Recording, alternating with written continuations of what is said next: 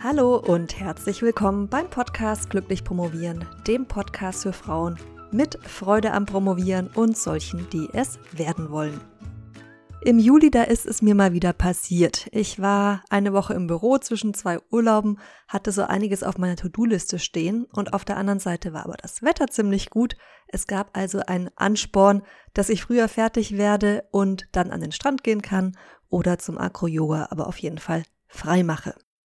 Ich hatte auch einen ganz realistischen Wochenplan. Das heißt, ich hatte einige feste Termine, meine To-Dos schön drumherum verteilt und habe mich dann an die Arbeit gemacht. Bin gut erholt gewesen von meinem ersten Urlaub und habe mich auch gefreut, wieder im Büro zu sein. Und das war wahrscheinlich auch mit ein Grund, warum ich ziemlich gut vorangekommen bin. Und zwar so gut, dass ich an einem Tag um halb vier alles geschafft hatte, was ich mir vorgenommen hatte. Und das war einiges. Und dann dachte ich, prima, dann kann ich ja jetzt an den Strand gehen. Und dann ist mein Blick auf die getrackte Zeit von diesem Tag gefallen. Meine Zeit zu tracken, das ist was, was ich schon seit Jahren mache und dir auch nur empfehlen kann. Also, dass ich systematisch Buch darüber führe, wie lange ich arbeite und woran. Und dann habe ich eben gesehen, dass ich an besagten Tag erst dreieinhalb Stunden gearbeitet hatte. Und schon hat sich ein Schalter in meinem Hirn umgelegt und es hat sich eine Stimme zu Wort gemeldet, ziemlich lautstark und gesagt, was, du hast heute erst dreieinhalb Stunden gearbeitet und jetzt willst du schon Feierabend machen? Na, von wegen Abend, mitten am Nachmittag. Was ist denn los mit dir? Denkst du etwa, dass sich so ein erfolgreiches Business führen lässt? Und schön, deine Aufgaben für heute, die hast du vielleicht geschafft, aber es gibt doch immer noch was zu tun und du bist doch nicht etwa faul, oder? Ich sag's dir das volle Programm. Und ich war wirklich kurz davor, mit irgendeiner anderen Aufgabe weiterzumachen, damit ich die Mindestarbeitszeit, die ich irgendwo tief in mir drin als angemessen abgespeichert habe, erfülle. Also völlig bescheuert. Zum Glück hat sich daraufhin dann noch eine zweite Stimme zu Wort gemeldet und die hat gesagt, Marlies, merkst du nicht, dass das allem widerspricht, was du immer predigst? Und außerdem hat die Stimme gesagt, sagst du nicht immer, man soll lernen, mehr in weniger Zeit zu schaffen, damit man dann mehr Freizeit hat? Und in dem Moment, wo dir das gelingt, willst du jetzt die gewonnene Zeit wieder in Arbeitszeit umwandeln? Das ergibt keinen Sinn. Ich schätze, du weißt, auf welche Stimme ich gehört habe. Auf die zweite natürlich. Und ich war wirklich froh, dass sie sich auch sehr schnell zu Wort gemeldet hat und ich nicht in eine altbekannte Zeitfalle getappt bin. Und diese Zeitfalle kennst du vielleicht auch. Die besteht nämlich darin, dass wir unseren Erfolg ja, oder vielleicht besser gesagt unsere, unsere Arbeitsleistung, unsere Produktivität daran messen, wie viele Stunden wir in ein Projekt, also zum Beispiel in deinem Fall die Doktorarbeit oder bei mir die Selbstständigkeit, stecken. Und wenn wir viel arbeiten, dann fühlen wir uns oft gut, weil wir ja so viel Zeit in was reingesteckt haben. Oder man könnte auch sagen, weil wir so viel unserer Lebenszeit dafür geopfert haben. Dabei sagt die Zeit, die wir in ein Projekt oder eine Aufgabe reinstecken, erstmal überhaupt nichts aus. Okay, es stimmt natürlich nicht ganz, weil wir können schon vermuten, dass es wahrscheinlich einen positiven Zusammenhang gibt zwischen der Zeit, die wir in etwas investieren und den Ergebnissen, die wir in eben diesem Bereich erzielen. Aber, und das ist wirklich ein Aber in Großbuchstaben, ich kann in einer Stunde super produktiv sein, richtig was wegschaffen. Ich kann aber auch acht Stunden meine Zeit im Büro absitzen und nichts gebacken bekommen. Und jetzt lass uns das mal an einem ganz konkreten Beispiel durchspielen. Und ich warne dich schon mal vor, mach dich bereit auf jede Menge Zahlen, weil ich will, dass das Beispiel möglichst anschaulich wird. Nehmen wir jetzt mal an, du bist gerade in der Schreibphase und dein Ziel ist es, Text zu produzieren. So, meine erste Frage an dich. Wenn du in einer Stunde jetzt zwei verwendbare Seiten schreibst, bist du dann erfolgreicher, was deine Produktivität angeht oder nicht, als eine Person, die in vier Stunden eine Seite schreibt? Ja, auf jeden Fall. Braucht man nicht lange drüber nachdenken. Nächste Frage. Wenn du in einer Stunde zwei verwendbare Seiten schreibst, bist du dann erfolgreicher, was deine Produktivität angeht oder nicht, als eine andere Person, die in vier Stunden zwei Seiten schreibt? Also vier Stunden zwei Seiten versus eine Stunde zwei Seiten.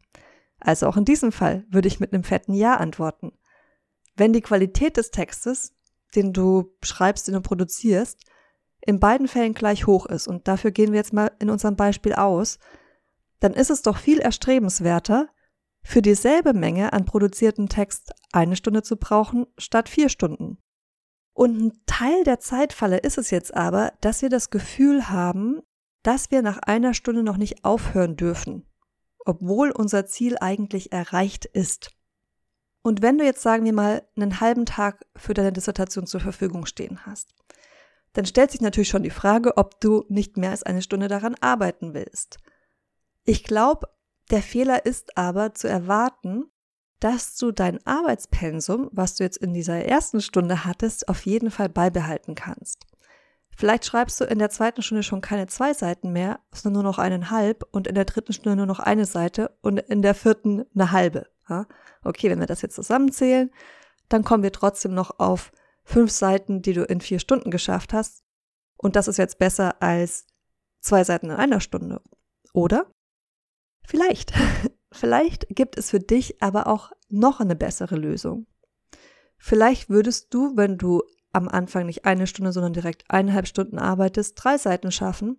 Und wenn du dann aber eine ganze Stunde Pause machst, in der du nicht arbeitest, sondern spazieren gehst, Yoga machst oder was auch immer, und dann nochmal eine Stunde dranhängst, vielleicht in dieser nochmal drangehängten Stunde nochmal zwei Seiten schaffen. Und dann hättest du jetzt also in zweieinhalb Stunden Arbeitszeit plus einer Stunde Pause fünf Seiten geschafft.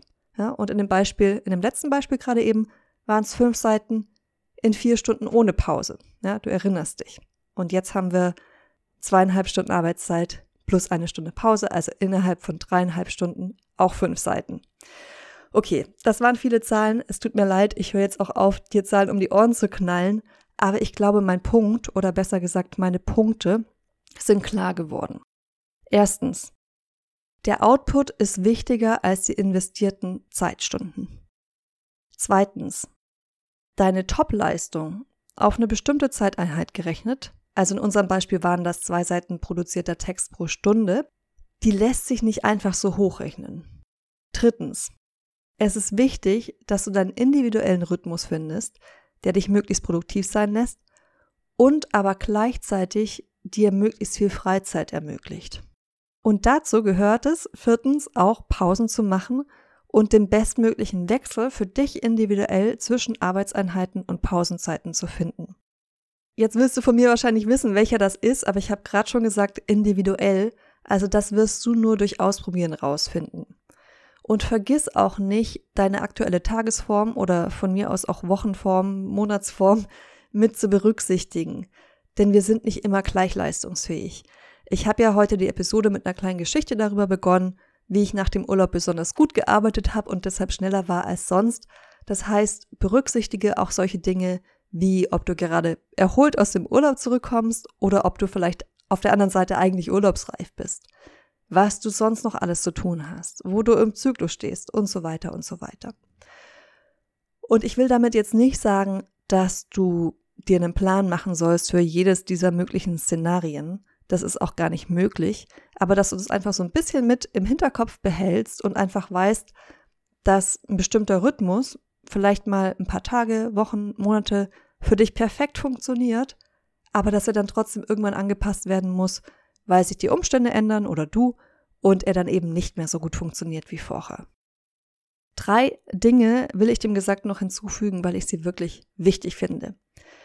Der erste Punkt ist, dass du immer auch an den nächsten Tag denkst. Also ich würde an deiner Stelle versuchen, wenn es irgendwie geht, nicht an dein Limit zu gehen. Also nicht das Maximum an dem, was du leisten kannst, auszureizen, weil du ja auch einen Arbeitsrhythmus finden willst, der nachhaltig ist, der auf Dauer funktioniert. Und da finde ich es wichtig, dass man Puffer sozusagen nicht nur bei der Zeitplanung einplant, sondern auch im Hinblick auf deine Energie. Also, Denk auch an morgen und verpower nicht heute schon alles, was du hast, deine ganze Energie. Der zweite Punkt, der mir wichtig ist hinzuzufügen, ist, dass wenn du deine Zeit trackst, also wenn du misst oder notierst, wie lange du an verschiedenen Aufgaben sitzt, dass du das dann bitte nicht oder zumindest nicht nur nutzt, um möglichst viele Stunden runterzureißen, sondern auch um zu kontrollieren, dass du nicht zu viel arbeitest. Das heißt, sei ruhig auch stolz auf dich, wenn du alles geschafft hast und es schneller ging als gedacht. Und wenn du mehr Freizeit hast, davon bin ich überzeugt, bist du am nächsten Tag ausgeruhter und wer ausgeruhter ist, schafft mehr. Und der dritte und letzte Punkt, der hängt mit dem Punkt von eben zusammen. Nimm bitte nicht eine 40-Stunden-Woche als Maßzahl. Auch und gerade dann nicht, wenn du jetzt zum Beispiel ein Stipendium hast und theoretisch dir die ganze Woche frei zur Verfügung steht. Die allermeisten Aufgaben, die innerhalb von der Promotion anfallen, sind wirklich Hochkonzentrationsaufgaben und da ist es unrealistisch, dass du diese acht Stunden am Tag machst. Und dazu habe ich mal eine ganze Episode aufgenommen, warum ich die 40-Stunden-Woche in der Promotion unrealistisch finde. Und die verlinke ich dir natürlich auch in den Show Notes, wenn du da nochmal reinhören willst. Das hat viel auch mit geschichtlicher Entwicklung zu tun und wie sich die 40-Stunden-Woche überhaupt entwickelt hat, weil die gab es auch nicht immer. Also wenn dich das interessiert, hör das sehr gerne rein.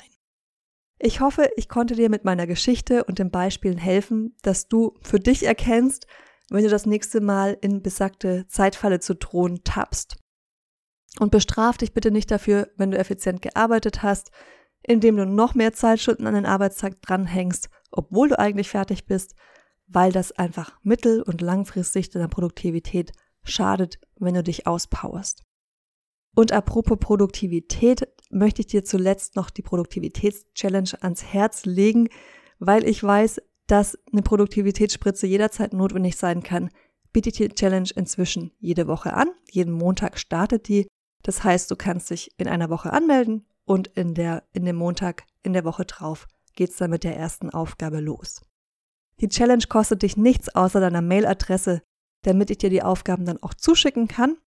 Und es gibt ganz viele Promovendinnen, die die Challenge schon mehr als einmal gemacht haben. Das freut mich natürlich sehr und das zeigt auch, dass sie wirklich hilfreich ist, auch beim wiederholten Machen. Und außerdem macht sie Spaß und mit Spaß promoviert es sich bekanntlich ja immer leichter. Anmelden kannst du dich auf promotionsheldin.de slash Produktivitäts-Challenge, Produktivität mit AE geschrieben. Und ja, auch diesen Link setze ich dir natürlich in die Show Notes.